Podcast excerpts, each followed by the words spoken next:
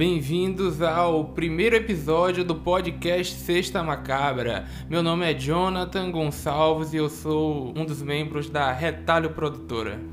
Eu sou o Tal Oliveira e no nosso primeiro programa falaremos de nossas influências com o terror. Eu sou Ana Júlia Teles e eu desejo um arrepiante programa para vocês.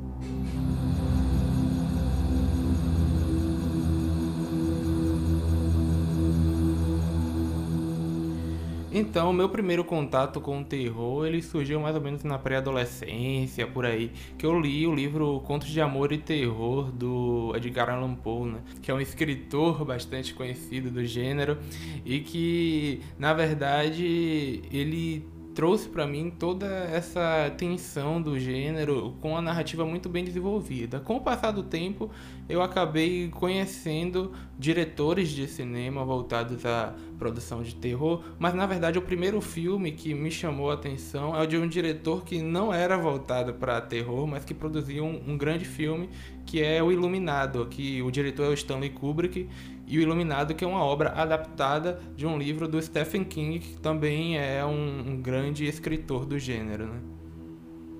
O meu primeiro envolvimento com terror também foi por causa do Edgar Allan Poe, porque desde criança a gente eu tive esse envolvimento com terror, tanto por causa da minha irmã, que ela é fascinada por filmes de terror, tanto porque eu cheguei a estudar contos de terror na escola. E, em específico, um livro de Edgar Allan Poe, que um conto específico era O Gato Preto. Eu sempre gostei daquele conto, velho. Tanto que hoje eu tenho um bocado de livro de Edgar Allan Poe. E, Stephen King também. O filme It, A Coisa.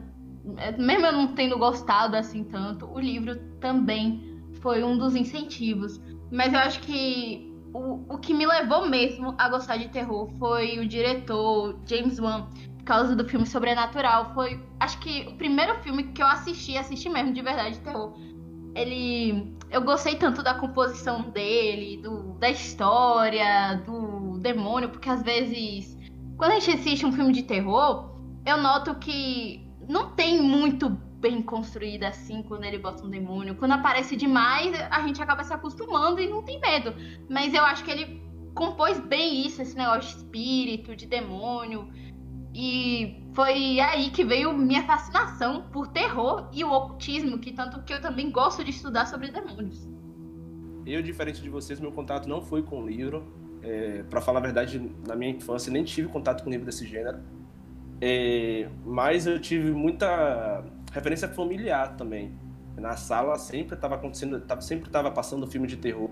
E eu, por mais que não tivesse, por mais que minha mãe ou minha tia, que sempre gostou muito, não permitisse que eu assistisse, eu sempre estava na curiosidade. Quando você não permite que uma criança faça aquilo, é aí que surge a curiosidade, né? E aí, foi, foi a partir de então que fui tendo meu contato. É, meus, um dos maiores filmes que eu também gosto também é do James Wan também, que é Jogos Mortais, né? Pelo menos o primeiro filme foi dirigido por ele. E o que acontece é que nesse filme ele traz uma carnificina explícita, mas ele também traz um, um texto social, ele aborda questões sociais. E que para mim também é importante, né? Não só o sangue em si, mas que ele traga alguma lição também para quem está assistindo, uma, interpreta uma interpretação, no caso. Então, é isso que eu concordo, que filme de terror não tem que ser sempre aquela carnificina, por mais que a gente goste, e tem uns filmes que a gente só assiste por causa da morte, por exemplo, Premonição, é, eu gosto dos filmes de atualmente, que eles representam aquela crítica social mesmo. Por exemplo, os filmes do Jordan Peele, eu adoro. Tipo, Corra, eu acho que foi o melhor filme dele. É, Jordan Peele para mim também é uma grande uma grande influência, é, tanto pelo que você citou. Na verdade, tem duas produções recentes né, no, no gênero, e com duas produções, na verdade, ele já colocou o nome dele cravado, né? Tipo, no meio da academia. Então sigam a gente nas redes sociais. O nosso Instagram é arroba Retalho Produtora e nós temos também um canal no YouTube que é a Retalho Produtora é lá que nós vamos postar as nossas produções, certo? Então aguardem que vem muito material bom.